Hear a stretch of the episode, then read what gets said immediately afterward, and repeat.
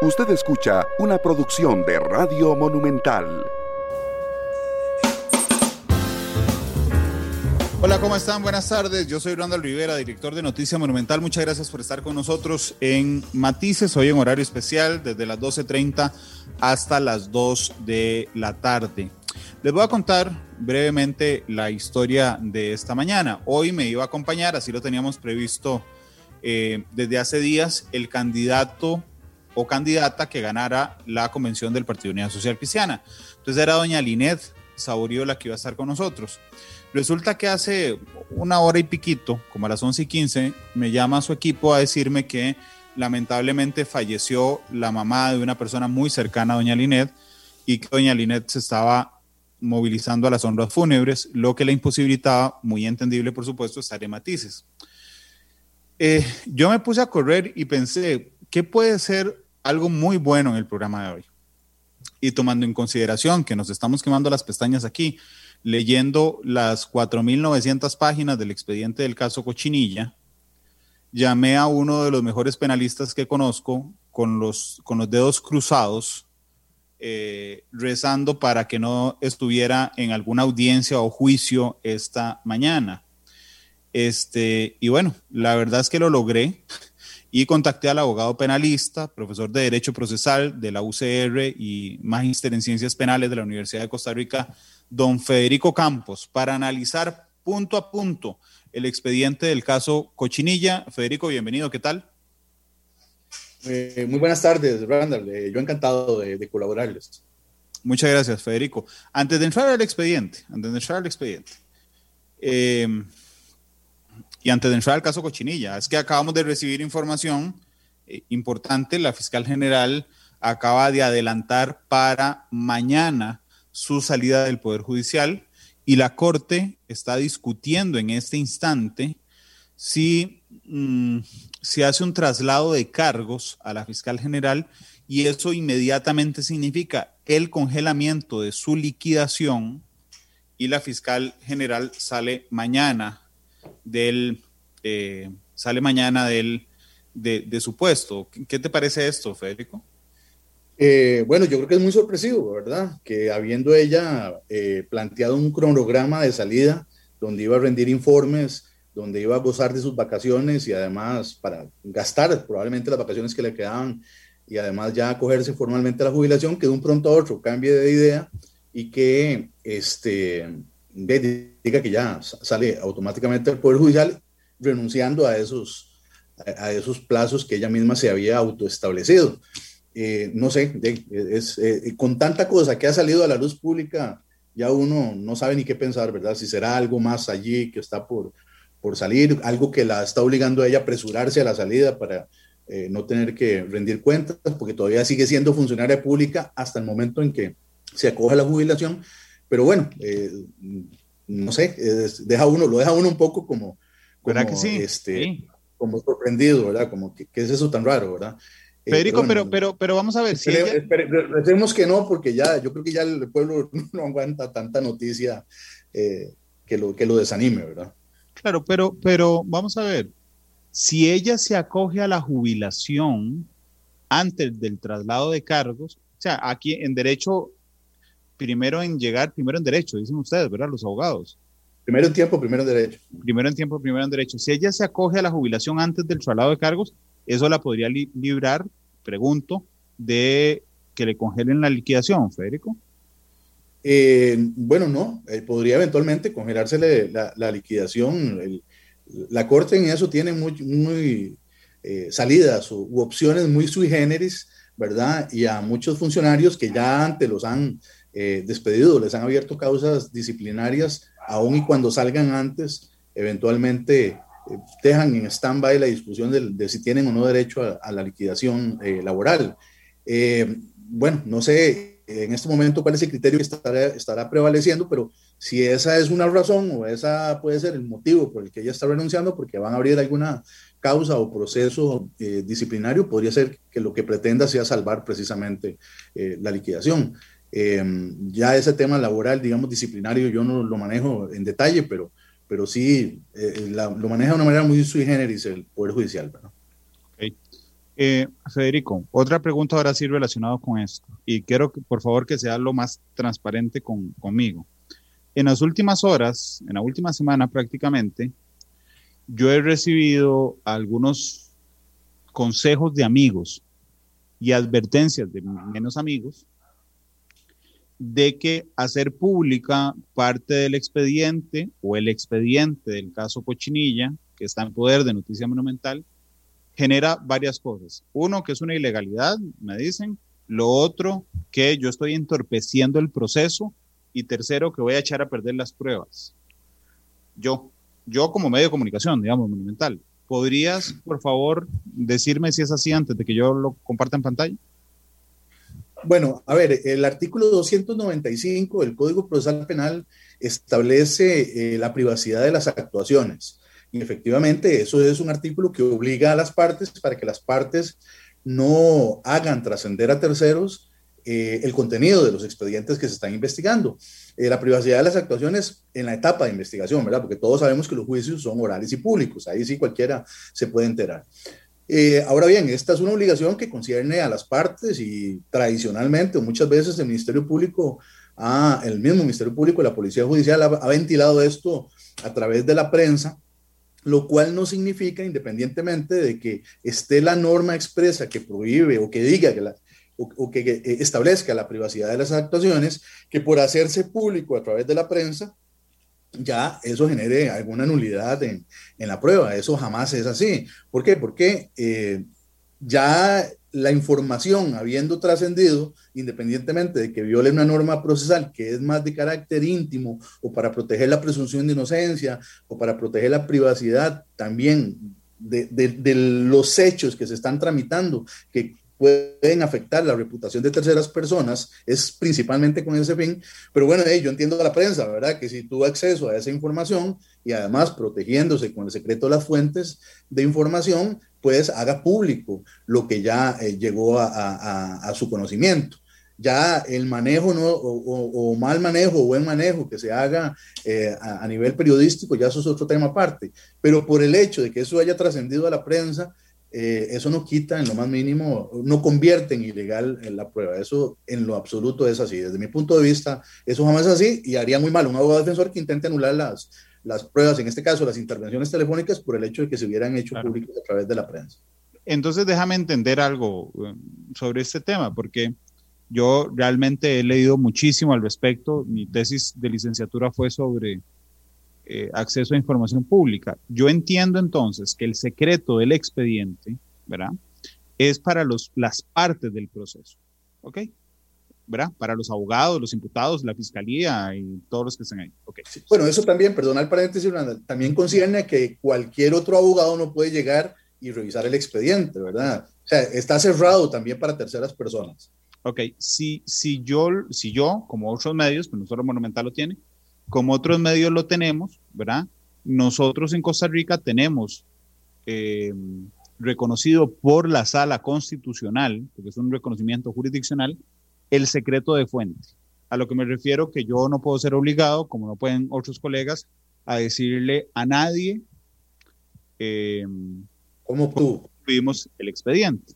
Y eso deja en cero, digamos, cualquier investigación en la que nos incluyan de testigos, pues decir, yo sé quién dio el expediente y no le puedo decir porque yo no estoy infringiendo el, secreto del expediente, sino la persona que entregó ese eh, expediente, que por supuesto va a estar protegida por todos los eh, periodistas. Y finalmente, entonces, esto no entorpece el proceso. Imagínense ustedes que si alguien quisiera que se declarara ilegal una prueba, entonces sería muy fácil, porque entonces todos los defensores nos darían los expedientes a los periodistas, ¿verdad? para que publicáramos una nota e inmediatamente anulan la, la, prueba. Eso no pasa. Es una, es una visión, es una visión muy penalista eh, de el, proceso. Y eso se lo digo también a los amigos abogados que algunos me han escrito. Y yo les digo, sí, pues usted, usted es abogado. Esta parte de, de acceso a información, que no es información pública claramente, y que es parte de la libertad de expresión. Dicho eso, quería acotar además que eh, hay un fenómeno social que es inevitable, ¿verdad? En cualquier sociedad, no costarricense ni latinoamericana, sino del mundo, que es el tema de los juicios mediáticos, ¿verdad? Hay temas de interés público que están en discusión y que son de interés de la prensa y la prensa los hace trascender públicamente porque la opinión pública le interesan, obviamente. Y más cuando se trata de casos donde están de por medio recursos públicos. Eh, y los juicios mediáticos son inevitables, ¿verdad? es un fenómeno que se analiza inclusive a nivel criminológico, a nivel de los que estudiamos o, damos clases en materia de derecho penal, eh, de cuánto puede eso influenciar o no a un juez o cuánta presión mediática puede haber, pero eso es un tema eh, interesantísimo en todo caso, ¿verdad? Pero que eh, inclusive los jueces deben de mantenerse al margen de ese juicio mediático. A veces coinciden los razonamientos o los argumentos de juicio mediático con lo que resuelven los tribunales, a veces no, pero es un fenómeno social inevitable, ¿verdad? Que tiene que ser analizado con mucho cuidado. Entonces, la prensa, eh, siempre es importante que la libertad de prensa se ejerza y si la prensa obtiene información por las partes o quien haya sido que se le hayan facilitado, de, pues la prensa no se va a dejar eso guardado, sino que es lógico que lo haga trascender públicamente para la discusión pública, ¿verdad? Aquí hay, de hecho, hay un término, hay un término que se utiliza en todo el planeta, pero que particularmente lo utiliza con mucha fuerza la Convención Americana de Derechos Humanos, eh, que es interés público. Eh, cuando las cosas tienen interés público, hay un resguardo de esa libertad de expresión y de difundir información que tenemos los periodistas, eh, Federico. Sí, señor. Sí, es, es, una obligación, ¿verdad? Es un deber de la, de la prensa y de los periodistas eh, frente a un caso de interés público, más bien informar, ¿verdad? Yo creo que harían eh, eh, un, sería un contradictorio ético y, casi que legal también si no cumplen con ese deber.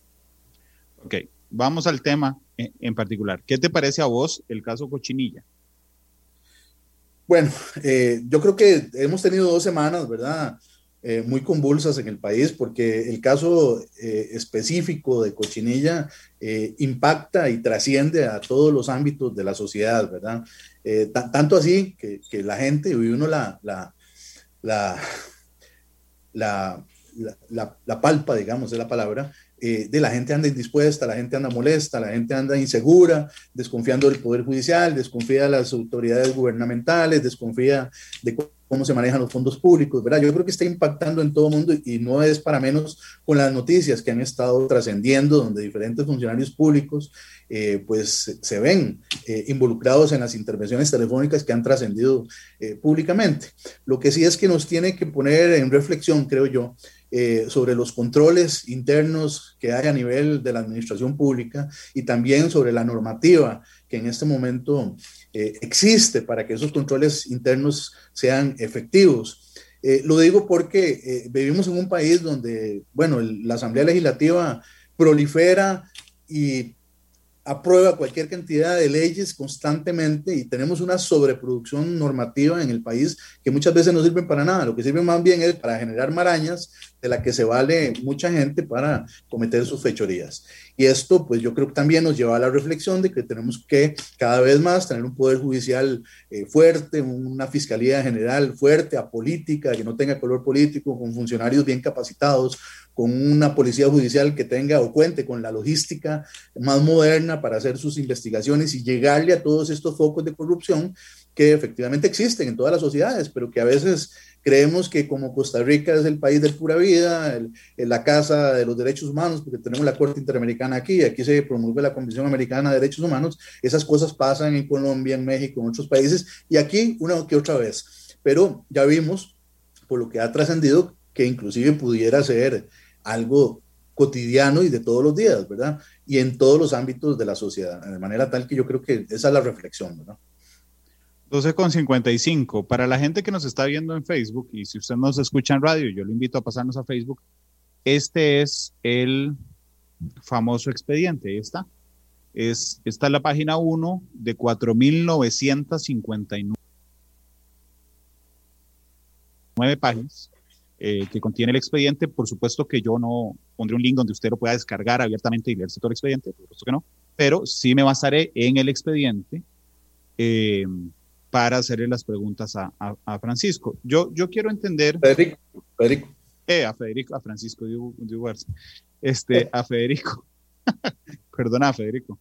Este, yo quiero, yo, yo quiero entender esta primera página de los expedientes, ¿verdad? Esta primera página dice Fiscalía Junta de Probidad, Transparencia y Anticorrupción. viene un número único, viene el delito, que a mí siempre me ha llamado la atención porque el Ministerio Público siempre insiste en que no investiga delitos, sino eh, acciones, eh, hechos. en lo particular. ¿Qué significa esto? Eh, o hecho. ¿Ah? O hecho, bueno, ahí lo que se pone en las carátulas de, los expedientes es el presunto delito que se investiga, ¿verdad? Que perfectamente cuando las investigaciones inician, allí en, esa, en ese renglón se pueden sumar infinidad de delitos más, ¿verdad? De, calificaciones legales, pero podría inclusive que las que se pongan al inicio luego no sean y sean otras. Por esto que acabas de mencionar, de que lo que se investigan son hechos y no calificaciones legales o delitos. Entonces muchas veces los hechos varían o nos llevan a otras calificaciones legales diferentes a las que provocaron el inicio de la investigación. Eh, y propiamente este que se llama cohecho, cohecho es el equivalente a soborno, a dádiva, son, son sinónimos. Entonces, eh, son las dádivas que reciben los funcionarios públicos, por eso se llama cohecho, para hacer o no hacer las cosas que tienen que, cumplir eh, según los deberes y el puesto que están desempeñando. El que es el que recibe la dádiva, pero claramente aquí esa carátula se queda corta, porque aquí ha trascendido que se están investigando hechos también contra personas que dan dádivas, y los que dan dádivas, o sobornos o los que sobornan cometen un delito que se llama penalidad del corruptor es un nombre un poco raro, pero así se llama. Penalidad del corruptor. O sea, el corruptor, el que corrompe, eh, comete ese delito. Y el que recibe la dádiva comete el delito de cohecho. Y además de otros posibles delitos, ¿verdad? Ok, pero entonces, el delito que la fiscalía coloque en ese tema que dice asunto delito no enmarca para nada la investigación, no es un ah, limitante. No, para nada, es algo es algo, digamos, transitorio, nada más. puede, pueden ahí irse sumando delitos. De hecho, a veces cambian las carátulas. Entonces, cuando ya la investigación tuvo tres meses o seis meses ahí a la carátula, entonces, como ya se fue ahondando en otros hechos de otros presuntos delitos, entonces probablemente la carátula diga cohecho, tráfico de influencias, penalidad del corruptor, incumplimiento de deberes, etcétera. Federico, y donde dice imputado, que dice aquí ignorado, ese es porque esa carátula se hizo el día que se recibió la denuncia. O se ah, muy probablemente, exactamente. Todavía no se habían identificado a las personas, entonces cuando hagan un cambio de carátula ya iban a poner los nombres de los 32, si es que caben, o si no, ponen el nombre de dos, tres personas y otros. Ok. Aquí Manuel dice que es que seguro me pagaron, yo pagué para obtener el documento. No, no, eso no es ético para la, para la prensa. Uno no paga, la prensa no paga por eh, información. Eh, voy a bajar aquí un toquecito porque esto nos va a generar una, eh, nos va a generar una aclaración importante. Eh, aquí la, unidad de, anticorrupción hace un repaso histórico de qué es el CONAVI, de dónde recibe platas, quién integra, digamos, el, el CONAVI, cómo está integrado por los consejos y por las gerencias. Y este, quiero llegar a la denuncia que inicia eh, justamente este, este tema. Déjame ver si logro llegar a la página de, aquí está, a la página de las denuncias. Aquí la unidad de, de anticorrupción empieza, después de hacer un repaso histórico, Federico dice que hay un proceso penal, que es otro, el 17.0003.033, ¿verdad? Donde hay una, donde hay una investigación y dice así las cosas, se han extraído vasta información referente a aparente corrupción que está sumamente arraigada en muchos funcionarios del CONAVI, los cuales tienen puestos claves en el engranaje general de los procesos, que es confección de contratos de licitación, adjudicación e impugnación de licitaciones, exclusión de oferentes o participantes, cobras de facturas por obras realizadas, entre otros. Dice, como parte de la planeación estratégica de este delito, los funcionarios corruptos del CONAVI, así como los personeros de la empresa MECO y H. Solís, al conocer el funcionamiento interno del proceso, direccionan la adjudicación de los contratos a una determinada empresa, disfrazando estos procesos siempre con un velo de legalidad, el cual por lo general evade los primeros controles y filtros de la Contraloría General. Sin embargo, este proceso realmente fue accionado de forma interesada, maliciosa, irregular. Después vienen los nombres de Johnny Bart, que era un exfuncionario de ellos, viene eh, Carlos Solís, viene Harold Mora, eh, viene eh, una relación de hechos que hace el organismo de investigación judicial y viene esto que para mí era muy importante, que es la denuncia. Federico, esto nos quita un velo porque de, de si fue el MOP el que denunció, si fue fulano y tal. Aquí hay una denuncia interpuesta por un señor de apellido Araya, que es el dueño del grupo Orosi. En un proceso penal, ¿qué es lo que hace? Eh, el Ministerio Público y el OIJ con estas primeras denuncias, eh, Federico? Eh, bueno, en teoría el, Ministerio Público, cuando cualquier persona, cualquier ciudadano interpone una denuncia, tiene que analizar los hechos y si el fiscal considera que esos hechos se encuadran en presuntos delitos, empezar la investigación, ¿verdad? Y empezar la investigación que generalmente se le asigna a la Policía Judicial para que la Policía Judicial empiece a realizar las entrevistas, con las personas que se mencionan en la denuncia tienen conocimiento de los hechos que se están denunciando. Y por allí, digamos, empieza a tejer la investigación, que por los hechos que acabas de mencionar, desde un principio ya esto se perfilaba como un eh, eh, caso de, crimen organizado, ¿verdad? Donde precisamente hay personas que, eh, poniéndose de acuerdo con otras, ya toman como algo permanente, como un grupo o un enlazado permanente el cometer eh, determinados delitos. Aquí me parece que este, esta gente que puso la denuncia es, son personas de los competidores que quedaron por fuera en esas licitaciones y ah, sabiendo ellos, teniendo una información probablemente extra, más lo que directamente les ha sucedido, pues pusieron en conocimiento lo que estaba pasando en Conavi, porque, eh, don Randall, esto se escucha, o por lo menos yo ya lo había escuchado hace como cinco o seis años, pero se viene escuchando desde hace más tiempo que existía, ¿verdad? Eh, y, alguien tarde o temprano lo iba a denunciar y alguien tarde o temprano, perdón la expresión folclórica, lo iba a destapar, ¿verdad? Eh, Federico, este caso tiene particularidades. Ya, ya voy a regresar al expediente, nada más iba a brincarme una parte que podría eh, reflejar, eh, de hecho, podría poner en vulnerabilidad eh, datos íntimos de una persona. Lo que te quería preguntar es que este, este caso tiene particularidades y uno de esos es que cumple, me parece, la, la función esencial de la investigación. Usted investiga para detener, no detiene para investigar, que muchas veces lamentablemente nuestras autoridades han caído en eso. Y esto le permite a las autoridades hacer una investigación de dos años, dos años, con intervenciones telefónicas, seguimientos, fotografías, en lo que me parece a mí, y quiero conocer tu opinión, Federico, es el cielo, el paraíso de los investigadores, sin prensa y sin que ellos sepan que los están investigando, Federico. Sí, eh, bueno, efectivamente, uno como abogado eh, litigante ha visto en muchísimos casos donde se hacen las detenciones por informaciones muy básicas, muy preliminares, y el Ministerio Público las da casi que por ciertas, ¿verdad?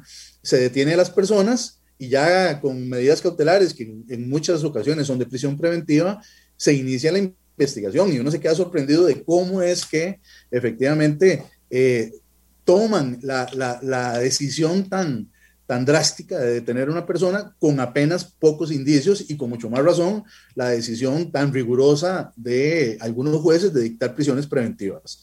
Eh, bueno, este caso aparenta ser muy diferente por lo que estamos observando y lo que usted me comenta, que efectivamente ya venía, ya, eh, venía una investigación que tenía bastante eh, tiempo, desde 2017 con las denuncias que acaba de mostrar y aparentemente ya de otra manera, o, o, este expediente en particular desde el 2019, con intervenciones telefónicas y la recopilación de una serie de indicios que le dan más solidez a la investigación y que cuando ya se llevaron a cabo los allanamientos y las detenciones, pues ya la investigación estaba bastante avanzada. Y esto generalmente es así eh, cuando se trata de crimen organizado, donde penetrar a las estructuras del crimen organizado es sumamente complicado y por eso es que se requiere necesariamente una investigación previa. Entonces aquí pareciera que se investigó y luego se detuvo, y no como en esos otros casos que yo le estoy mencionando, que es que se detiene y luego se investiga, ¿verdad? Que que es totalmente irracional e ilegal hacerlo de esa manera. Pero este caso, pues, aparenta que lleva una investigación bastante ordenada y que este, se está procediendo de una manera más sólida que en otros casos, ¿verdad?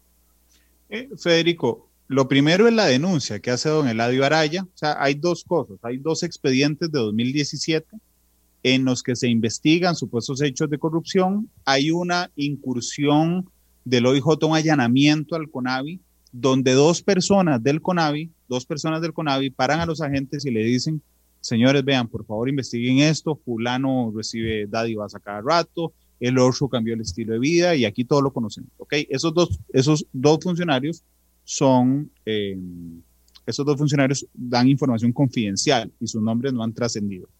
Una vez que la policía hace esto, empieza con lo que tenemos en pantalla en este instante, que es la entrevista a los testigos y al denunciante. Aquí simplemente lo puse para ilustrar. Viene la entrevista que se le hace a don Eladio Araya Mena, que es el denunciante y que es público, que es el denunciante. Y después empiezan una serie de entrevistas a otros testigos, todos ellos han trascendido ya, que son eh, empresarios afectados por la situación eh, o abogados de esas empresas, ¿verdad? Y a mí lo que me llama la atención es que, ah, perdón, y ex esposas, como la ex esposa de Carlos Villalta, que es la última testigo que entrevistan, el exministro. Y a mí lo que me llama la atención, y quisiera una reflexión tuya sobre esto, Federico, primero la importancia de los testigos en estos procesos. Y segundo, segundo también, cómo logra la Policía Judicial entrevistar testigos que no le adviertan a las personas investigadas. Eso, porque las entrevistas datan de 2019 y eso me llama enormemente la atención. Federico, ¿qué te parece? Eh, bueno, hay muchas personas que sirven como testigos que están, digamos, comprometidas con, con ese deber, ¿verdad? Y que efectivamente pues no hacen o, guardan muy celosamente la colaboración que están brindando con la Administración de Justicia.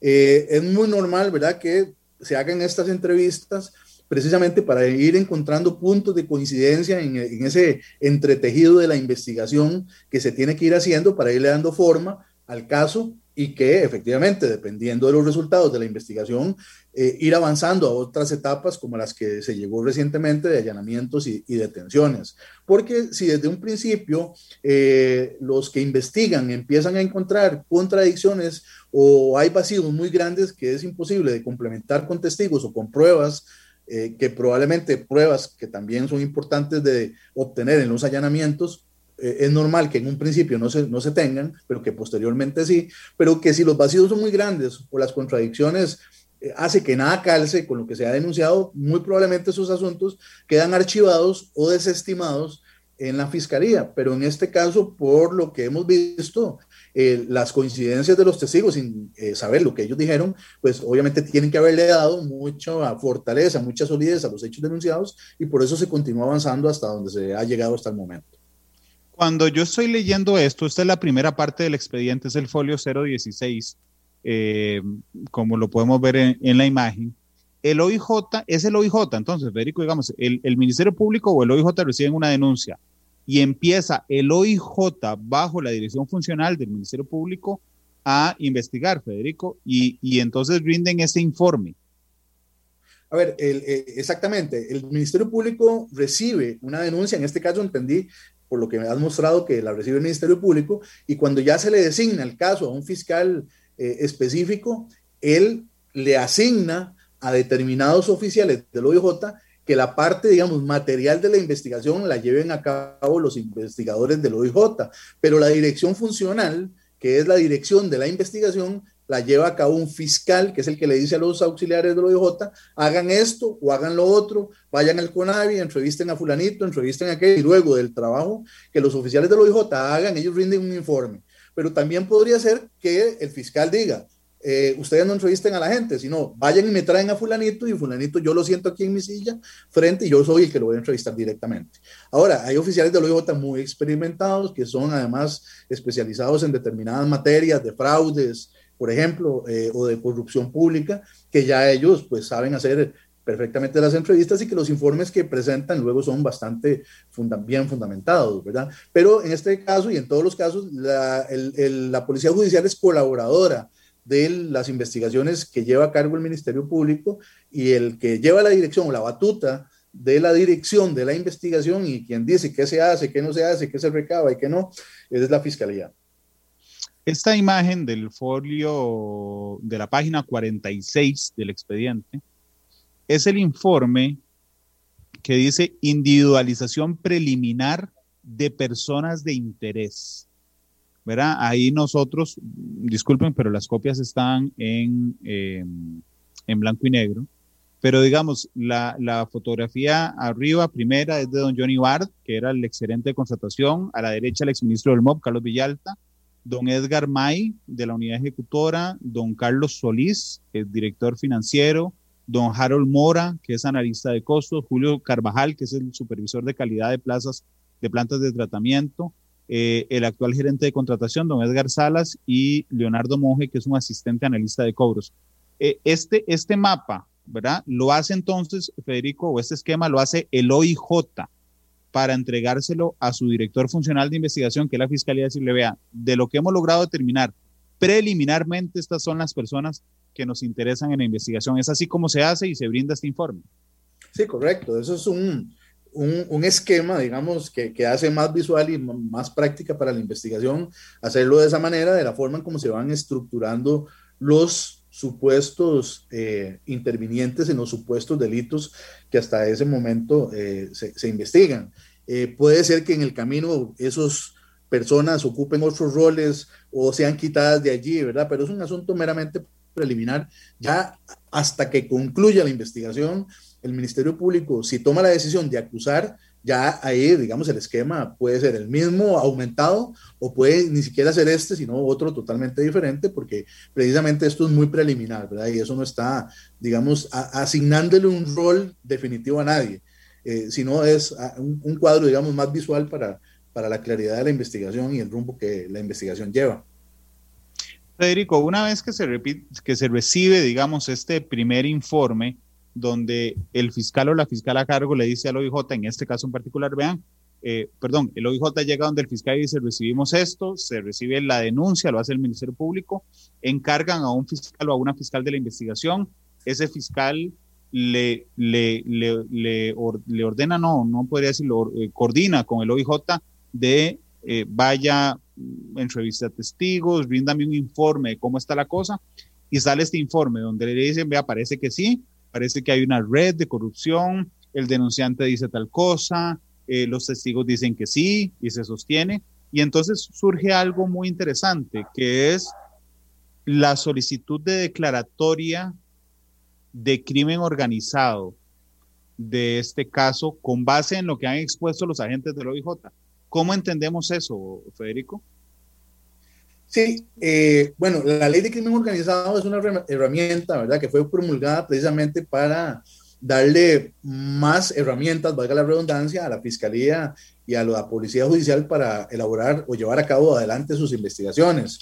Eh, y esto es importante por lo siguiente, eh, la ley de intervención de las comunicaciones es muy específica en cuáles delitos, en cuáles hechos, en cuáles casos en particulares que se pueden llevar a cabo intervenciones telefónicas. Y los delitos de corrupción no necesariamente no, no están ahí incluidos, pero sí están incluidos en la ley de crimen organizado. Entonces, al convertir o, o decretarse la causa como de crimen organizado, ya eso le da las posibilidades a la policía de que esas personas sospechosas puedan ser intervenidas telefónicamente porque definitivamente todos estos indicios que se han ido elaborando requieren de mayor respaldo eh, o de mayor investigación y es allí donde un juez tiene que autorizar, con base en una solicitud que le hace la fiscalía, eh, de que efectivamente hay mérito suficiente para escuchar las conversaciones y la intimidad de estas personas que son sospechosas. Y eso generalmente va llevando a otros nombres que no salen a relucir preliminarmente, pero que sí salen a relucir en las investigaciones. Entonces, la ley de crimen organizado, en este caso, facilitó que esto efectivamente se pudiera llevar a cabo como intervenciones telefónicas que en otro tipo de delitos, eh, pues no, no se podría si no es porque sea decretada como de crimen organizado. Entonces ahí, claro, la investigación se va ampliando, hay más informes, se van, eh, eh, digamos, eh, adicionando otras personas que en un principio no estaban consideradas y ahí van apareciendo y se va haciendo, digamos, esta estructura del crimen organizado cada vez más grande y, los diferentes roles que juegan, ¿verdad? Que la misma policía les va, los va ubicando en los roles de acuerdo al análisis logístico que ellos, que ellos realicen. Ve, ve qué interesante, por lo menos a mí me parece muy interesante. Ahí en pantalla tiene en tres fotografías, no están identificadas las personas de las fotografías y están en blanco y negro, por supuesto. Eh, pero a mí me llama la atención esto. En la primera parte, digamos, después de recibir la denuncia, cuando se le encarga a los oficiales del OIJ la investigación, ellos no cuentan aún con la herramienta de la intervención telefónica porque no se ha decretado el crimen organizado. Entonces hacen, hacen un, un, un informe preliminar. Pero ese informe preliminar es tan rico, tan rico y, y tan poco común, me parece, en investigaciones de este tipo, que normalmente vienen después de que la prensa los, los destapa, ¿verdad? Que los agentes judiciales no solo han podido hablar con testigos, Federico, se han podido estacionar frente al CONAVI para pegar estas fotos. Esta fotografía, por ejemplo, estas tres que tenemos aquí, es de dos personas de hasta ese momento, personas de interés para el OIJ, que dos agentes se estacionan, empiezan a notar como todos los días está el, un carro particular estacionado en el parqueo del CONAVI y cómo, cómo esa persona, eh, una de ellas que es Don Tobías, que, se, que es, digamos, la figura que amarra, que es empleado de MECO, la figura que amarra las constructoras con los funcionarios, como todos los días conversa con los funcionarios, es decir, lo, los agentes logran ver cuál es la dinámica, la documentan, la documentan, que es, digamos, estas fotografías, pero además hacen algo muy interesante sin violar los derechos de las personas, que es identificar la información en la plataforma policial, es decir, saber que Randall Rivera trabaja en central de radios, tiene un carro a su nombre, placa tal, utiliza el, el teléfono tal, y hacen una cosa que a mí, que a mí me, me da gracia, porque se llama verificación de uso de teléfono celular. Y la verificación de uso de teléfono celular, yo me imagino que es que yo estoy aquí con el teléfono, me suena el teléfono y me dicen, aló, Federico. Y yo, no, Randall. Ah, disculpe, Ellos ven que yo agarré el teléfono cuando llama, me toman una foto, me agregan como contacto en el WhatsApp, abren, ven mi, mi foto, ven mi cara y dicen, listo, aquí está la confirmación de que fulano anda ese teléfono. Eso que podría uno imaginarse, una, una cosa ra, eh, así rajadísima de CSI, realmente es un trabajo que aquí se hace de manera realmente bastante interesante porque no se dan cuenta nunca los, los imputados, hoy imputados, Federico. Eh, sí, correcto. Bueno, esto, esto que se refleja allí en las fotografías es producto de los seguimientos o lo que popularmente se conoce como fijos, ¿verdad? Que realiza la policía ya de los sospechosos. Y entonces, para empezar a hacer, digamos, los amarres o los vínculos con las personas que se mencionan en las informaciones que preliminarmente se han dado en las entrevistas. Eh, esto que usted menciona eh, precisamente es, muy importante porque como todavía no hay una intervención eh, que ha sido autorizada, todos estos seguimientos y esos usos que se observan de teléfonos celulares pueden eventualmente servir para que se autorice la intervención, porque sí también se complementan con lo que se llama el rastreo de llamadas. Entonces, este, yo, por ejemplo, lo llamo usted, Randall, nuestra conversación, como todavía no está eh, autorizada la intervención telefónica, no la pueden escuchar ni puede servir como prueba. Pero sí, ahí queda un rastro de la llamada que yo le hice a usted y que usted me hizo a mí. Si en un seguimiento se observa que a las 10 y 10 de la mañana se hizo una comunicación de estas dos personas, por ejemplo, o que se hicieron antes, luego se logran, eh, digamos, hacer las conexiones de que efectivamente esas dos personas se comunicaron entre sí para verse ahí, por ejemplo, en el parqueo. Y eh, así sucesivamente, lo cual obviamente se va a complementar mayormente cuando las intervenciones estén eh, autorizadas. Inclusive si hay comunicaciones por WhatsApp, eh, después de que se decomisen los teléfonos en una detención, en un allanamiento y se haga la apertura de la evidencia para poder accesar el contenido de los teléfonos, se pueden eventualmente inclusive eh, corroborar esas comunicaciones que se pudieron haber hecho por WhatsApp a esa hora, ese día de la fotografía que aparece allí. Y, y, se puede ver el contenido siempre y cuando no hayan sido borradas, obviamente. Pero, digamos, todo al final de cuentas se, complementa y se amarra, los rastreos de las llamadas, la fotografía del seguimiento, el mensaje que se encontró dentro del teléfono, más la intervención telefónica. Y eso hace que muchas investigaciones sean muy ricas y muy sólidas y que efectivamente, pues en muchísimos casos, eso que usted dice, que solo se ve en CSI, en Costa Rica y en todo el mundo se hace cotidianamente. Lo que pasa es que la gente no lo sabe, ¿verdad? Claro. Eh, probablemente en detalles, pero en, los juicios a los que nosotros los abogados penalistas nos enfrentamos, las discusiones sobre estas pruebas, si son legales, si no son legales, si son lo suficientemente convincentes o no, si el contenido de lo que se habla efectivamente determina un delito, porque a veces se abre el lenguaje cifrado este, y no necesariamente abiertamente.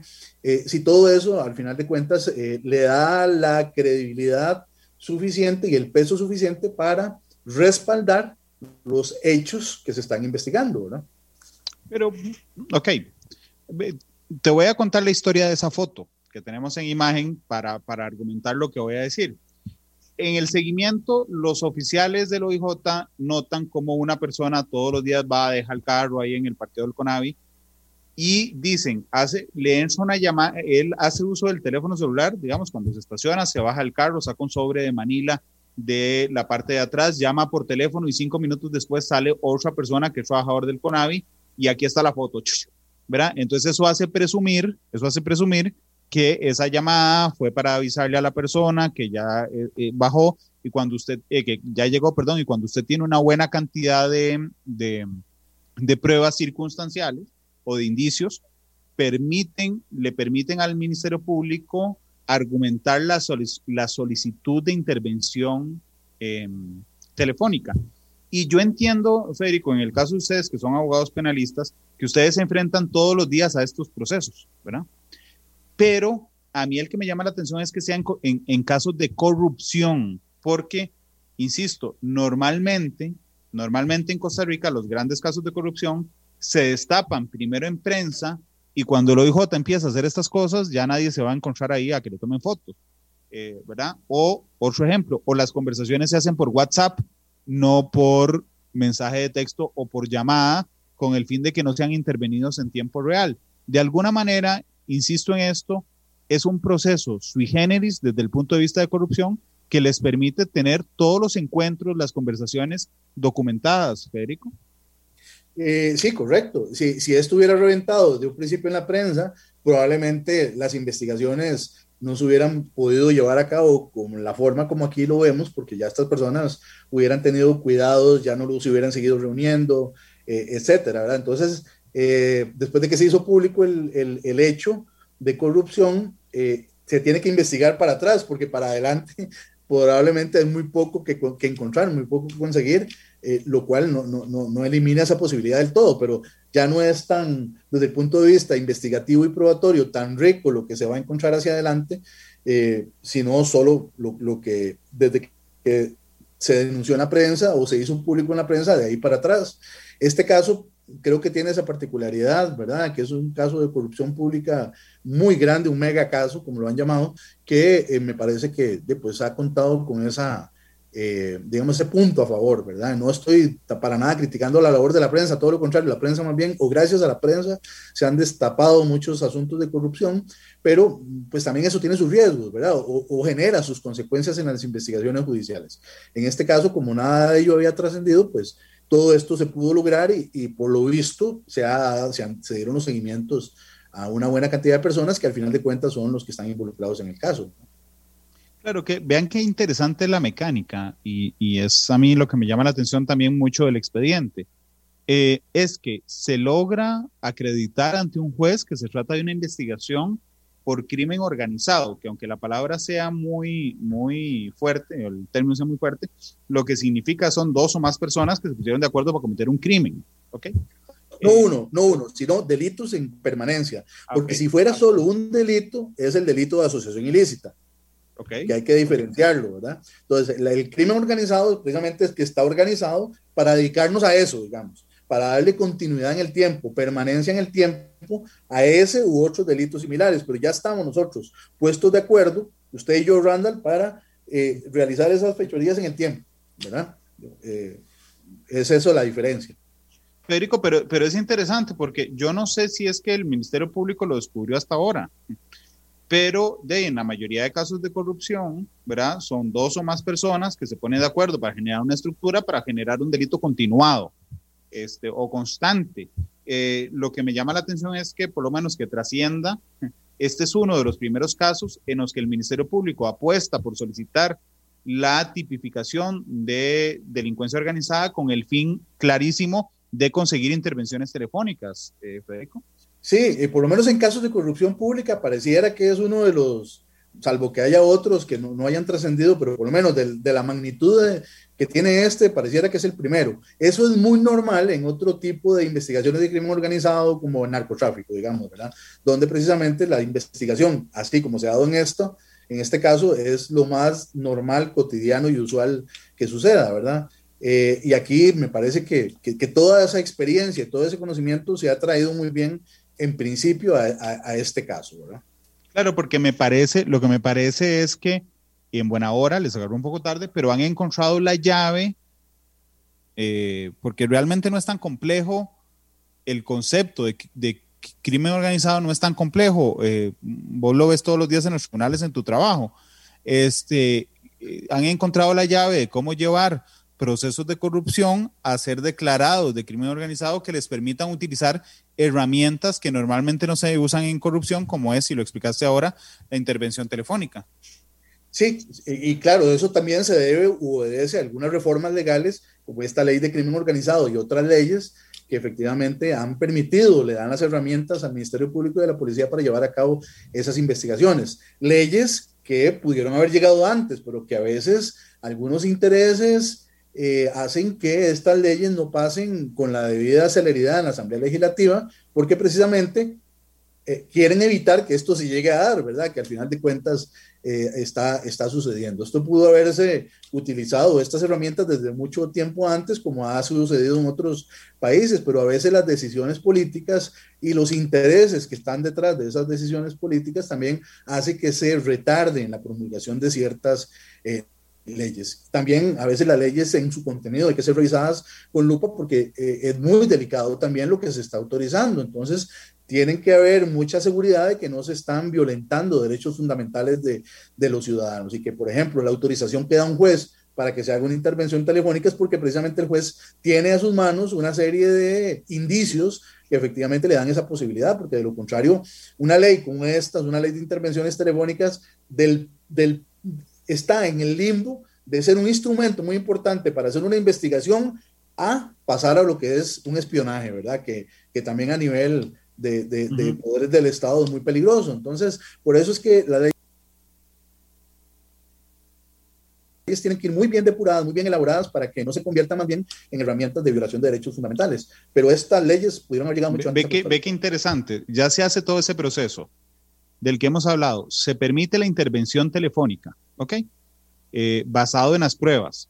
Y entonces resulta que con la intervención telefónica empiezan a escuchar, un juez de la República empieza a escuchar esas intervenciones que, ojo, en el expediente solo vienen las partes que el juez considera están relacionadas con la investigación. Es decir, no viene ahí que yo llamé a pedir arroz cantonés ayer por la tarde, sino hay un filtro, digamos, solo vienen incluso las partes de esa comunicación eh, que tienen que ver con las, intervenciones. Y pasa algo que a mí también me llama la atención. Por ejemplo, eh, sujeto A y sujeto B, ya intervenidos, se ponen de acuerdo y se, y se dicen, mira, veámonos en tal restaurante en media hora porque hay que arreglar esta carajada, porque hay que darle plata al tipo del conado.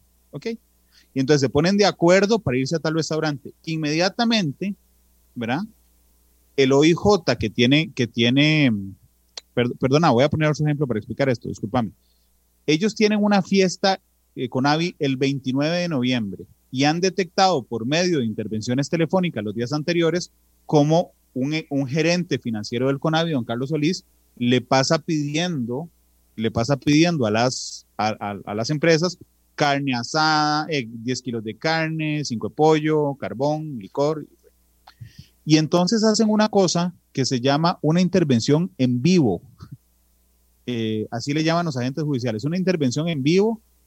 Agarran a 10 agentes hay otro escuchando junto al juez esa intervención en tiempo real y se van moviendo en el sentido de que, por ejemplo, si un intervenido le dice al otro, veámonos en cinco minutos, para ahí se mueve un equipo del OIJ de manera confidencial y se sientan a mesa de la par a escuchar toda la conversación. Férico, eso, eso a mí, digo, yo soy muy, policial a veces, eso me llamó enormemente la atención, el tema de las intervenciones en vivo, que así le llaman en el expediente judicial, Federico.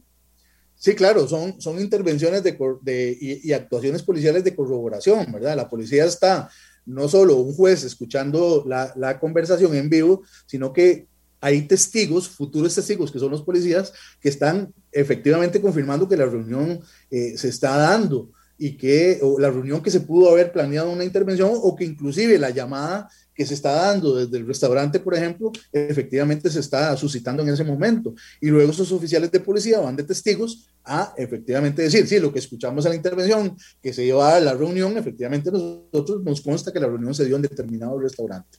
Que repito, esto es de todos los días en casos, por ejemplo, de narcotráfico. Nunca había sucedido en casos de corrupción pública, por lo menos que trascendiera a, a estos niveles pero es de todos los días en, casos de narcotráfico y, y, bueno, yo creo que hago una lectura muy positiva, que efectivamente esas herramientas investigativas eh, que han sido muy eficaces, muy eficientes, pues también se lleven a este otro tipo de delitos y a otros más que se puedan ir, ir suscitando, y sobre todo que, que, encuadren dentro de lo que se llama crimen organizado.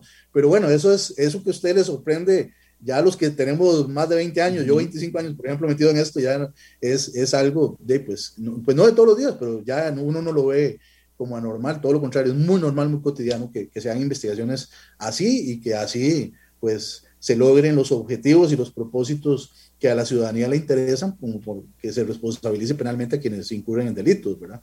Claro, que de hecho, eh, tener, tener razón, a mí me sorprendió un montón, un montón, varias cosas, porque yo he leído expedientes relacionados con narcotráfico, con secuestros, pero realmente en temas de corrupción no, no lo había notado nunca. Hay un, hay un pasaje en este expediente donde por teléfono se logra una intervención, donde una persona del CONAVI le pide a, a un empresario que le pague un paseo al Hotel Best Western en Jacó. Y este funcionario se va con su secretaria se va con otra gerente al hotel. Dos agentes del OIJ se registran en el hotel, le hacen un seguimiento completo y, una vez al día siguiente que se van del hotel, bueno, se van y pagan. Y entonces apenas se van, van y le piden el voucher, siendo IJ ya, le piden el voucher al hotel para ver quién firmó, qué tarjeta fue la que pagó, decomisan el video. Eh, y entonces, digamos, hay una, hay una buena cantidad de prueba. Durante las últimas horas yo he escuchado gente decir, mira, es que el caso no está tan fuerte y como yo tengo el expediente, yo lo veo clarísimo.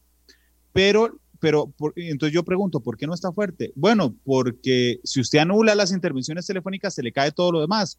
Y era una pregunta que yo quería hacer eh, transparentemente, Federico, porque aunque están las intervenciones telefónicas, también están los agentes en el sitio, también está el decomiso posterior del teléfono, también están las fotografías que aportan. Eh, es cierto que si se cae la intervención, se cae todo lo demás, o, o, o un ministerio público, un fiscal bueno, intenta, digamos, tener varias pruebas para lograr probar una conducta en particular. Eh, bueno, no, no, no es cierto. Y no es cierto eh, bajo los siguientes supuestos, ¿verdad? Hay una teoría que, que, utilizamos los abogados o que se utiliza en el derecho penal y, en los juicios, en, estos procesos, que se llama la teoría del fruto del árbol envenenado. Eso, a lo, hecho ¿verdad? Es, yo le digo la teoría de, de, las manzanas o de, las de las naranjas podridas. Y es el famoso eh, hecho que todo el mundo conoce, que si usted echa una manzana una, o una eh, naranja podrida, un saco, va a podrir a todos los demás. Y, se llama el fruto, eh, el árbol envenenado, porque un fruto envenenado en teoría termina envenenando a los, a los demás. bueno, lo cual raramente, no sé el nombre, pero raramente eso sucede en un árbol, sucede en un saco de, de naranjas, ¿verdad? O un saco de frutos. Pero el punto es que si lo que quiere decir esta teoría es que si un, se encuentra un vicio eh, que efectivamente genera invalidez absoluta a un determinado acto de investigación o acto probatorio, todo lo que se derive de ese acto nulo o inválido, todo también se va a invalidar, es decir, todo se va a podrir como si fueran eh, manzanas o naranjas podridas, que la primera a todas las demás encadena las, las, las, las pudre o las contamina. Eh, pero cuando hay actos de investigación independientes de la intervención, eh, y que se pueden salvar en el sentido de que no derivan solo y únicamente de la intervención, como por ejemplo todo lo que los oficiales pudieron ir a ver allí en ese seguimiento que hicieron en un hotel, eso que ellos capturaron, nada de eso depende de una escucha telefónica, sino de la presencia de ellos mismos ahí en el lugar de los hechos.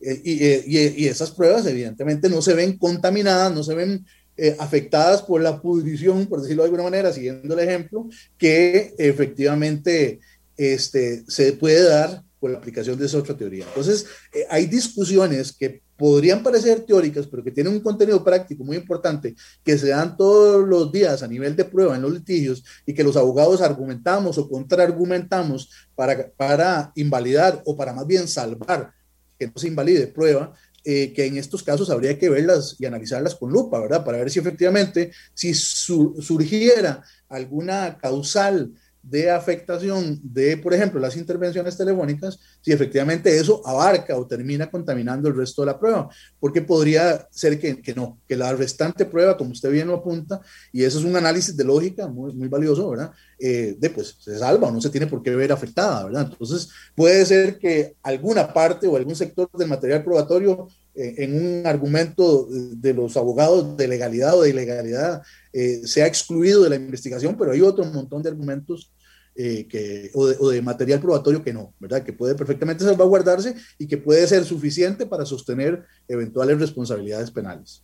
Claro, que de hecho, mm, te, voy a confesar una cosa, cuando yo converso con fuentes que me han solicitado mantener el, secreto de fuentes, es decir, que ellos son fuente de nosotros, no los llamo por línea normal, sinceramente, los llamo por WhatsApp, los llamo por alguna otra aplicación donde yo sé que estoy resguardando el secreto de fuente que, me obliga eh, mi profesión. Supongo que vos también en algún momento, si hablas con algún cliente de algún tema sensible, Federico, lo harás por, por, WhatsApp o por otra aplicación. Claro. Te lo digo porque es que yo no sé, y aquí quiero una valoración personal, si es que son tan pollitos eh, en, en, el CONAVI y en las empresas constructoras, o es que lo tenían ya tan institucionalizado y tan interiorizado que se les hacía tan normal algunas discusiones como esta que tengo en pantalla. En esta de Don Abel, que es uno de los gerentes de MECO, hablando con Don Tobías, que era el tramitador. Todas las empresas, bueno, todas no, algún, la mayoría de empresas constructoras, contrataban a un señor que se llamaba Tobías, que vivía en el CONAVI, metido ahí, metido. Y entonces ese señor, según la investigación, lo que pasaba viendo es si Federico tiene plata para almorzar, si Randall quiere ir a tomar guaro, si fulano de tal tiene una fiesta, para él decir, no, yo te pago, no, yo te pago, y con ese fin acelerar el cobro de las facturas. Y ve la naturaleza de esta conversación, de esta intervención telefónica. Don Abel dice, sí, Tobías, Tobías, aló, ¿cómo está don Abel? Abel, bien y vos qué tal? Tobías, bien, gracias a Dios. No, nada más te llamé. Bueno, ayer fui a la oficina, pero estaba muy ocupado y yo necesitaba estar aquí en Conavi, entonces me vine, como si el tipo trabajara ahí. Abel dice, ajá, Tobías, este, ¿qué has hablado con Solís? Solís es Carlos Solís, que es el gerente financiero de ese momento del CONAVI, con respecto a hoy, porque yo sigo metiendo facturas y Hugo, que es otro empleado del CONAVI, me la sigue firmando. Don Abel le dice, sí, sí, yo hablé con Hugo ayer, ayer estuvimos en Campitos, que supongo que es un bar, me dijo que dejó 1.400 millones firmados. Y todavía le dice, sí, pero lo que quiero saber es si vos le hablaste con Carlos, a ver si va a guardar algo para el lunes o para el martes. Es decir, es una forma realmente, Federico, tan liviana de referirse a cosas gravísimas que uno se queda pasmado y quería una reflexión con tu experiencia respecto a esto. Eh, bueno, sí, efectivamente, todos los estudios de la criminología y específicamente de la psicología criminal, eh, pues confirman que efectivamente hay conductas delictivas que son tan cotidianas en alguna gente que se normalizan, ¿verdad? Y que además de eso, pues como no han sido nunca sorprendidos en el delito, pues llegan a tener un grado de confianza tal que ya ni, ni siquiera cuidan, ¿verdad? De la forma como se comunican. ¿Y mm, por qué? Porque no, no, no se imaginan que, este, por ejemplo, están siendo intervenidos o que están siendo seguidos eh, por, por, por, esta normalización que se hace o esta institucionalización que se hace del crimen desde el punto de vista organizado dentro de una institución pública con otras personas. Entonces, eh, de esto es de todos los días, ¿verdad? Uno, eh, pues digo yo dichosamente, el que piensa que con estas pruebas se va a responsabilizar penalmente, pero muy ingenuamente también quienes cometen o realizan este tipo de actos, comunicarse eh, en las formas en que pueden ser intervenidos y que luego esas pruebas pueden ser utilizadas en su contra. Pero sí, bueno, lamentablemente, así en muchos otros hechos de la vida, ¿verdad? A veces la, la confianza y la impunidad genera que más bien a gente ya ni le importe, ¿verdad? Eh, descaradamente cometer los delitos. Sí, que realmente es, uno de los temas que, que, a mí realmente me llaman mucho, mucho la atención de la, de la facilidad con la que hablan de alguno de estos, eh, de estos temas. Yo eh, simplemente quería repasar, aquí estoy abriendo un momento un, un documento, a ver si logro, vamos a ver si logro, no, no lo encontré, de lo que hacían, que, que, era la, déjame ver si lo, si lo consigo, porque es que a mí me llama mucho la atención porque es un tema eh, de, cómo, de cómo se montaba todo el proceso, porque yo creo que, que, la gente en una primera instancia, Federico, se fue simplemente por pensar que esto era una malversación de 78 mil millones de colones. Y eso es una parte del proceso. Yo quiero contarles en términos generales que es todo el proceso. Es decir, hay un señor, hay un señor que hace en el, en el CONAVI, que al parecer hace los carteles de contratación para que solo dos empresas entren, que son este, MECO y H. Solís. Okay. Hay otro señor que revisa las ofertas. Hay otra señora que se hace, voy a usar un término feo, pero muy tico, que se hace la loca con las garantías para que se venzan esas licitaciones y las den a sobreprecio. Hay otro señor que se encarga de tramitar las facturas rápido. Hay otro señor que se encarga de que los pagos de esas facturas sean rápidas. Entonces tenemos, digamos, un elemento muy amplio donde usted dice, bueno, ¿qué ganan las empresas? Ganan sobreprecios, ganan que les paguen rápido, pero eh, a, lo que me refiero es que vos puedes notar, y creo que vos lo, lo puedes notar, Federico, sin conocer el expediente a fondo, sino con lo que ha salido, que la red es en todo el proceso, desde la escogencia, desde la, la redacción del cartel hasta el pago de, los, de, los, de las facturas, Federico. Sí, bueno, es que una de las características precisamente del crimen organizado es ese, ¿verdad? La distribución de roles.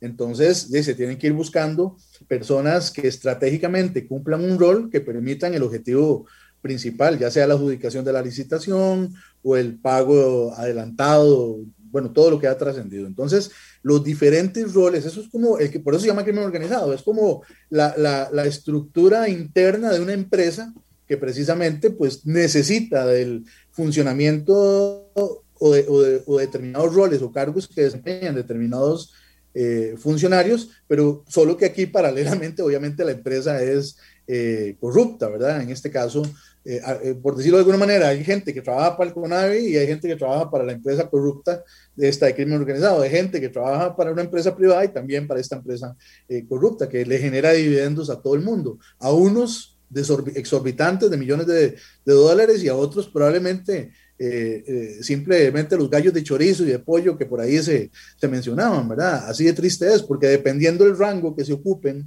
y los roles que se desempeñen, pues así también son los beneficios que se reciben dentro del crimen organizado. Y esto, pues, eh, de, la forma en como muy cuidadosamente el Ministerio Público lo pueda eventualmente exponer y seguir manteniendo en, en adelante, pues va a, depender el éxito de, la culminación del caso. O también de la forma en cómo los abogados ataquen eh, los puntos débiles que pueden tener esos amarres o esas estructuras que han sido elaboradas o esas presuntas participaciones de estas personas, tiene que ser todos y cada uno con pruebas sólidas, pues podría ser que también esa sea la labor de los abogados en debilitar esos, esas eh, afirmaciones o esos razonamientos lógicos que dicen esta persona hacía esto, esta persona hacía lo otro y el resultado era este.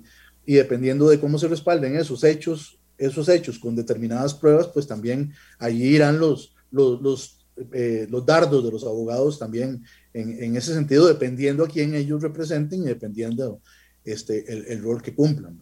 Enzo Cotti me dice en Facebook, muy bien Randall, hasta ahora has evitado hablar del asesor presidencial y del ministro de Transporte.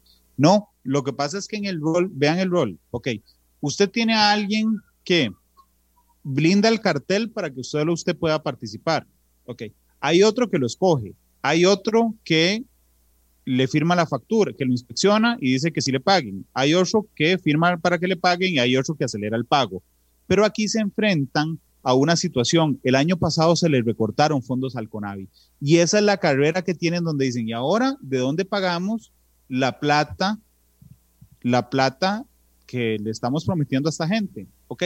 Y ahí sí entro a jugar el nombre de Camilo Saldarriaga y de Rodolfo Méndez. Y les voy a decir cómo. Por un lado, el, el director del CONAVI llamando a Camilo Saldarriaga, que es el encargado de vigilar, de coordinar con Hacienda el traslado de las, eh, de las, de los destinos específicos, decir, mira, esta plata va para el CONAVI, aquella plata va para tal, lugar, ¿ok? Entonces, Camilo Saldarriaga es una figura esencial y aquí no me estoy poniendo de, parte de nadie, pero tengo que relatar los hechos como son. El expediente no dice que Camilo Saldarriaga sabía para qué era que le estaba pidiendo Hacienda que trasladara la plata. Lo que dice es que su participación fue esencial para que Conavi tuviera dinero. Es decir, el director del Conavi llamaba a Camilo Saldarriaga y le decía, necesito que el CONAVI, eh, que Hacienda me pase esta plata porque hay que pagar facturas. Si don Camilo conocía o no conocía de qué naturales eran esas facturas, eso se verá en la investigación, producto del allanamiento que se le hizo. Y el nombre del ministro, Rodolfo Méndez, ¿cuándo sale? Cuando Mélida Solís, en las intervenciones, insiste en que ella está presionando al ministro para que en la Asamblea Legislativa aprueben la moción para dar contenido económico a, a, los, a los cobros que ella está haciendo. Entonces, ok, Podemos sostener con el expediente que don Rodolfo, los diputados o Camilo Saldarriaga sabían para qué eran esas platas. Con lo que está en el expediente, no. Eso le tocará al Ministerio Público determinarlo. Pero, por supuesto que hay una actuación que ayuda en... El... Yo, yo quería nada más poner esta, esta imagen, Federico, porque te quería contar lo que para mí es, es, es un hueco legal enorme que permitió justamente hacer donde está la mayor cantidad de plata de este chorizo eh, de carne asada que se hizo en el Conavi. Hay una, hay una licitación de 22 líneas, ¿verdad? 22 líneas son ítems. Entonces yo pongo 22 líneas, pero en el ejemplo vamos a usar 6. Entonces digamos que yo hago una, licitación de 6 y diga, bueno, la línea 1 es la Florencio del Castillo, la línea 2 es la General Caña, la 3 es la Bernardo Soto, la 4 es la Ruta 27, la 5 la 32 y la 6 el Centro de San José. Son líneas para conservación vial, para que me las mantengan bien. Entonces yo procuro que solo dos empresas puedan participar en esa licitación, poniendo algunos requisitos ridículos. Ok, la empresa A y la empresa B. Y entonces yo me, yo me pongo de acuerdo con don Federico Campos, que somos los dos empresarios, de que en las primeras tres líneas yo voy a dar un costo real y Federico va a dar un costo inflado. Yo voy a decir, bueno, yo voy a cobrar, yo voy a cotizar por esas líneas 500, 500 y 500 y Federico me dice, tranquilo, yo voy a poner 800, 800, 800, así que la vas a ganar dos. Y en las otras tres líneas, yo pongo 800, 800 y 800 y Federico pone 500, 500 y 500. Okay. ¿Qué va a pasar? Lógicamente lo que va a pasar es que las empresas ganadoras son las que dieron el precio más barato. Yo, Randall, me voy a llevar las primeras tres líneas y don Federico se va a llevar las segundas tres líneas. Y aquí es donde está lo que a mí me, llama mucho la atención del asunto. Resulta que yo dejo vencer mis garantías en las que yo gané y Federico deja vencer las garantías en las que él ganó y pasa esto otro. Se anulan esos 500, 500, 500, 500, 500, quedan anulados. ¿Cuál es la única oferta que queda viva la del sobreprecio de 800. Entonces, ¿qué pasa? ¿A quién le dan cuáles son los contratos? Bueno, don Federico gana 800, 800, 800 y yo 800, 800, 800. Y así los dos nos repartimos seis contratos con sobreprecios, ¿verdad? Disfrazados de legalidad. Entonces, aquí hay una enorme cantidad de plata que se dejaban las empresas. Yo quería preguntarte, porque claramente nadie pone en un escrito, este es un ah, contrato para robarle plata al CONAVI, sino que se intenta, Federico, vestir de legalidad los procesos de contratación como este. Sí, eh, efectivamente, Randall. Eh, ah, bueno, sí, ya, ya, ya quité el micrófono, perdón, el mío, pensé que lo tenía. Efectivamente, eh, este tipo de delitos de crimen organizado también se llaman o se denominan delitos no convencionales o podríamos decirle también que, que podrías calificar esto como un delito de cuello blanco. ¿Qué significa eso? Eso significa que ciertas personas con cierta capacidad intelectual, con cierto poder además de decisión, eh, pues hacen que eh, puedan disfrazar de una aparente legalidad hechos que son efectivamente eh, corruptos, como en este caso, ¿verdad? Y que entonces solo poniéndose de acuerdo y solo elaborando ese grupo de personas eh, y aplicando su conocimiento, mal aplicado obviamente, a una elaboración de este tipo, es que efectivamente así es como conseguían de alguna manera burlar eh, la ley y verse beneficiados solo ellos. Y aquí, bueno, tarde o temprano iba a suceder. Mucha de la gente que también participaba en esas licitaciones no es tonta, ¿verdad? Y sabían la forma en cómo esto se estaba dando y que probablemente conocían esto. Y por eso es que tarde o temprano eso se iba a denunciar eh, por otras personas que se vieron perjudicadas por este tipo de estructuras y este tipo de elaboraciones que son parte de una eh, forma de delinquir que efectivamente pues no es común ni es la forma convencional u ordinaria de otro tipo de delitos. Para esto se requiere poder, se requiere contacto, se, se requiere roles estratégicos, se requiere, se requiere eh, recopilar a personas o traerlas a formar parte de la estructura para que todo esto pueda funcionar eh, perfectamente. Eh, y es aquí donde precisamente de estas cosas que, nos llama la atención y nos pone los pelos de punta a todos, pues obviamente de, no, no, son obra de la casualidad, sino son obra de algo muy bien elaborado, muy bien pensado y muy bien estructurado, ¿verdad? Que tenía también sus ámbitos de protección para que eh, no trascendiera a otras personas, pero que muchos lo veían desde afuera probablemente no, no sabían cómo, cómo se, se, destapara el, el, presunto chorizo, ¿verdad? Una con 51, permitíme ir a, ir a una pausa, eh, Federico, y Federico Campos, abogado penalista, profesor universitario, máster en, en, en, en, temas procesales penales. Déjame ir a una pausa comercial, regresamos y los dos minutos finales del programa los quiero para preguntarte sobre las medidas cautelares, sobre la caución real que se ha presentado en este caso, eh, particularmente con Melida Solís y con Carlos Cerdas. Es la una con 52. Vamos a la pausa, ya regresamos con más de Matis. La radio de Costa Rica, una con 59. Nos quedan solo un minuto de programa. Voy a robarme un minutico más, porque necesito preguntarle al penalista Federico Campos su opinión sobre la caución que se ha aplicado tanto la fianza, como conocemos popularmente, a don Carlos Cerdas y a doña Mélida Solís, porque yo tengo muy claro que la prisión preventiva es el último recurso cuando usted tiene algunos causales, como peligro de fuga, peligro de obstaculización de la investigación, peligro de que se siga cometiendo el delito, y yo creo que el Poder Judicial ha usado, los jueces, de la prisión preventiva como pena adelantada. Lo que pasa es que me llama mucho la atención que eh, de que sea en este caso en el que empiecen a ser garantistas los tribunales de justicia. Federico, ¿a, vos qué te parece? Sí, eh, bueno, yo creo que a todos nos sorprendió. Eh, yo tengo mi opinión de ciudadano y mi opinión de abogado. Como ciudadano, sinceramente me, me, me, decepcioné, ¿verdad? Porque cuando se está hablando de semejantes cantidades de millones y además del poderío económico de estas personas, pues, como dicen en la calle, y lo ha dicho mucha gente, esas cauciones son un menudillo para ellos, ¿verdad? Entonces, perder ese dinero eh, con tal de eventualmente fugarse, eh, que es una de las razones por las que se imponen las medidas cautelares, es la presunción de fuga o el peligro de fuga, eh, me parece que es realmente un monto bastante bajo, bastante irrisorio y no va a contener ni va a mitigar el peligro de fuga frente a personas que tengan poderío económico exorbitante ya de, otras dimensiones, como en teoría algunos, no todos obviamente, pero algunos de los imputados. Ahora, como abogado, eh, uno entiende, ¿verdad?, que la prisión preventiva o las medidas cautelares no son penas anticipadas.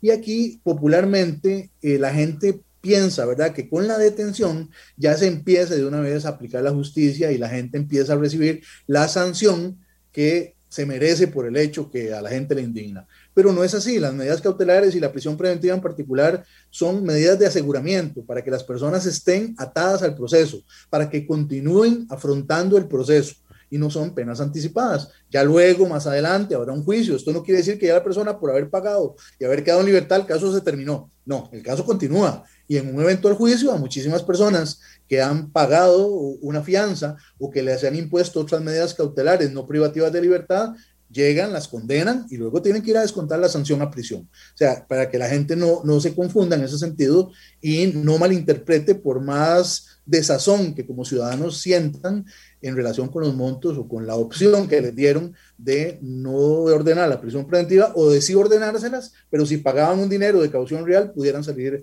en libertad, porque uno entiende que, que los montos pueden sonar altísimos, ¿verdad? Pero para el tipo de, o las cosas que se han dicho, o el poderío económico de estas personas, de varias de estas personas, son realmente eh, bajos. Eso como ciudadano lo digo, pero como abogado es importante, digamos, indicar que las prisiones preventivas también, o las decisiones de los jueces de medidas cautelares, se basan en las solicitudes que le hace el Ministerio Público. Hay que revisar muy bien eh, qué tan fundamentada y muy bien argumentada fue la solicitud que hizo el Ministerio Público y también el juez tiene que atender a los argumentos de los abogados defensores, que en este caso en particular, que hay varios colegas que yo los conozco y son abogados defensores buenísimos, no puedo usar otra palabra, no me cabe la menor duda que hicieron sus buenos argumentos jurídicos y sus buenos argumentos fácticos para que al final de cuentas la jueza pudiera tomar la decisión que tomó. Entonces, eh, digamos, uno desde el punto de vista legal o jurídico como abogado, pues toma en cuenta todas esas circunstancias que eh,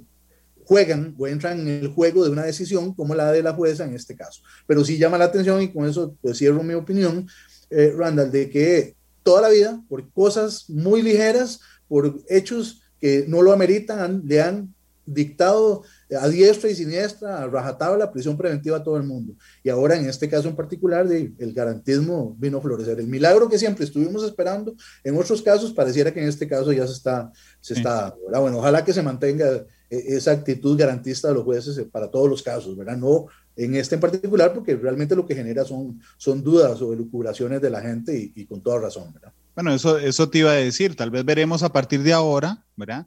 Con su proporción, como, no sé, una persona que, que tiene arraigo, le ponen, no sé, una fianza de un millón de colones, entonces, para, para ver el mismo sistema que utilizó la jueza en otros, en otros casos. Federico, muchas gracias por habernos acompañado. Con mucho gusto, Randall, yo eh, encantado. Ha sido muy rico, realmente, ¿vieron? No, no, no, no revelamos todo el expediente, explicamos el expediente, pero además dimos a conocer partes del expediente que son muy, muy interesantes y que nos reflejan un, un todo. Yo siempre le pido al invitado que escoja canción de cierre, don Federico Campos. Bueno, yo, yo que ya sabía más o menos esa pregunta, yo creo que la, la canción que, que se acopla a lo que está sucediendo sería la canción Escándalo de Rafael. Entonces, si me complacen con esa cancioncita, yo estoy satisfecho. Con, mucho gusto, ahí suena de fondo. Es un escándalo, grita Rafael en la canción, lo es, indudablemente. Federico, muchas gracias. Y eh, gracias. Eh, eh, Rafael, despide matices. Feliz tarde y hasta luego. Este programa fue una producción de Radio Monumental.